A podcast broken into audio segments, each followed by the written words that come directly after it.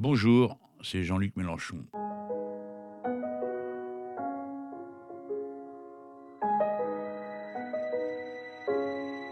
Épisode numéro 4 d'une série de podcasts consacrés à la question de la séparation des églises et de l'État, dont le prétexte est l'anniversaire de la loi de 1905, anniversaire qui recommence tous les ans le 9 décembre.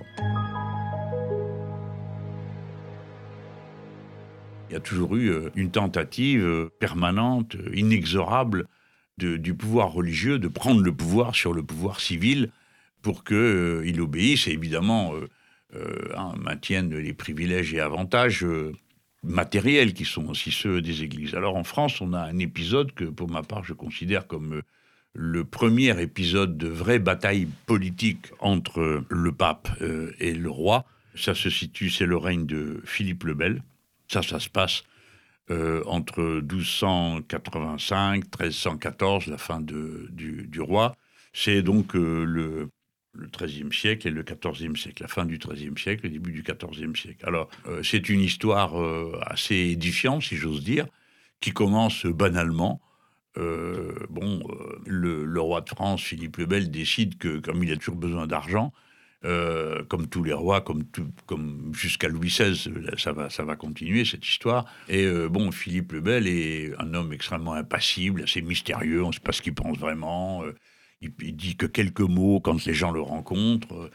Et il est entouré par une équipe politique qui, suivant les circonstances, se répartit les rôles différemment. Mais on n'a jamais su vraiment qui distribuait les rôles. On est sûr que le roi est vraiment le roi, que c'est pas juste une marionnette mais les autres changent de position. Alors, euh, ce sont des, noms qui sont, pour certains, restés dans l'histoire, comme celui de Guillaume Nogaret, mais il y a également Guillaume Plézian et d'autres, mais Guillaume Nogaret va rester dans l'histoire. Il a une statue à Montpellier, parce qu'il est de Montpellier, et que l'histoire lui a donné un rôle spécial que je vais vous raconter maintenant très rapidement. Donc cette histoire, elle commence par le fait qu'il y a un impôt à prendre, euh, et le roi, euh, bon, c'est un impôt qui traditionnellement était perçu euh, par l'Église, et le roi dit, ben non, c'est moi qui perçois maintenant.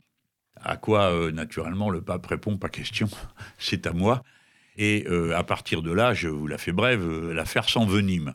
le pape commence par faire une encyclique, s'appelle Clericis Laicos, qui dit que bon, c'est quand même lui qui commande pour ce qui concerne l'Église. Et puis, le roi de France le prend fort mal et décide que ça ne se fera pas et commence à traiter le pape un peu, disons, euh, les, mots gonflent.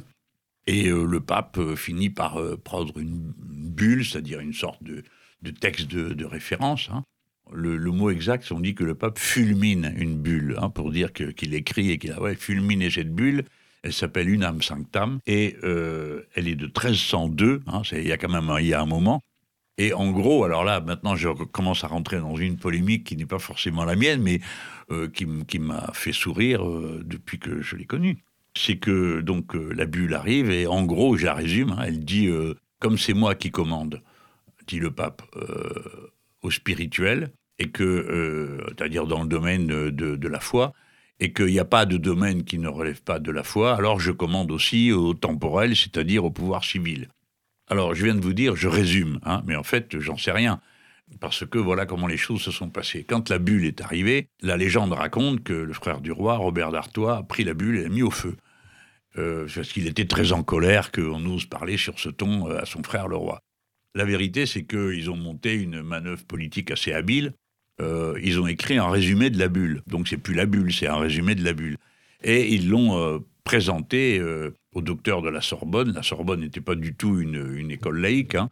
Euh, c'était un haut lieu, là aussi, bon, de, la transmission du savoir, mais enfermé complètement dans, la foi et dans la religion telle qu'elle était à l'époque. Et le roi dit, eh ben, euh, ça c'est tout à fait inacceptable, ce texte est un texte euh, insupportable et je le, soumets au docteur de la foi pour qu'ils me donnent leur avis. Tu parles qu'ils allaient donner leur avis autrement que dans le sens de ce que le roi voulait.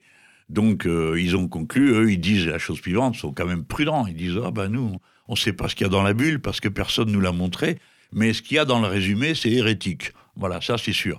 Alors euh, le roi dit, ah, je vous l'avais bien dit, c'est hérétique, donc le pape est un hérétique. Là, clairement, l'affaire est à son maximum. Le pape convoque euh, un, concile pour juger le roi, et le roi décide que le pape est un hérétique. À l'époque, on, rigole pas parce que c'est très dangereux comme manœuvre. Hein.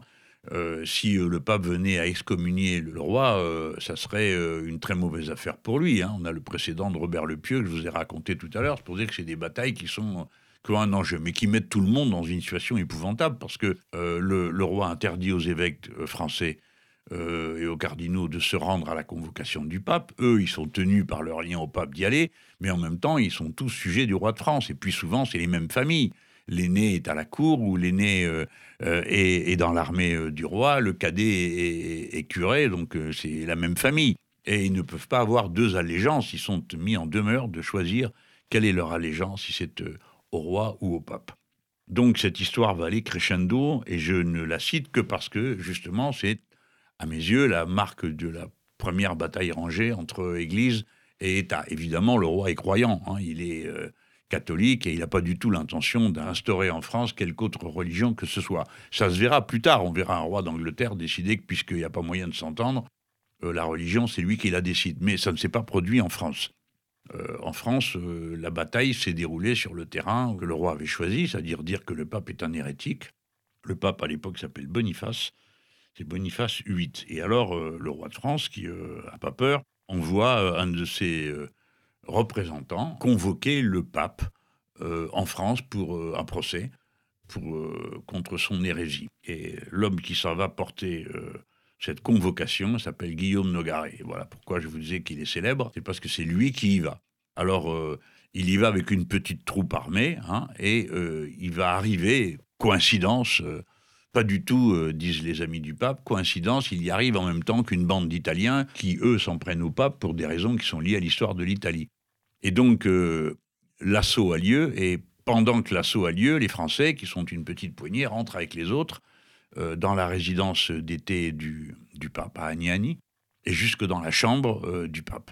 Et là, dans la chambre, pendant que les gens se battent, les Français sont là avec eux. Ils mettent leur, ça s'appelle des pénons, c'est des, bouts de bois avec des petits drapeaux dessus. Il met aux quatre coins du lit, et puis Nogaret sort son paplard euh, et lui lit qu'il le cite à comparaître devant le roi de France parce qu'il est un hérétique et blabli et blabla. Et on imagine tout ça au milieu de la cohue qu'il y a dans cette chambre où tout le monde se tape dessus. Quand j'ai une chambre, il faut imaginer une, très grande pièce. C'est pas euh, euh, c'est pas une chambre de HLM, hein, c'est une grande chambre, une immense pièce. Et donc les gens se battent dans la pièce pendant que le Français est en train de lire son texte pour citer à comparaître le pape. Hop, il remballe ses quatre pénons. Et avant de partir, alors là, il y a un moment un peu discuté. Euh, le pape aurait naturellement maudit le roi de France et Nogaret l'aurait giflé. Alors on appelle ça la gifle d'Agnani. Euh, Nogaret a dit qu'il n'a jamais giflé personne. Mais enfin, l'histoire, bon, bref, euh, s'est répandue. Et il se trouve que le pape, qui était âgé, euh, on peut penser que cette épreuve l'avait beaucoup secoué, donc il est mort trois jours après. Donc euh, euh, courait sur les Français la mauvaise rumeur d'après laquelle ils auraient tué le pape ou l'auraient fait mourir de peur. Alors voilà comment cette histoire s'est terminée. Je vous passe les rebondissements parce qu'après ça dure un certain temps, mais en attendant, c'est un moment clé. On voit le pouvoir religieux décider que c'est lui qui commande au pouvoir temporel, au pouvoir effectif, au pouvoir civil. On voit que ce n'est donc jamais une relation simple que la relation du pouvoir à la religion. Euh, et qu'à un moment, euh, il faut savoir qui commande vraiment. Est-ce que c'est le pouvoir civil pour des raisons civiles ou est-ce que c'est le pouvoir religieux pour ses raisons religieuses et, matérielles?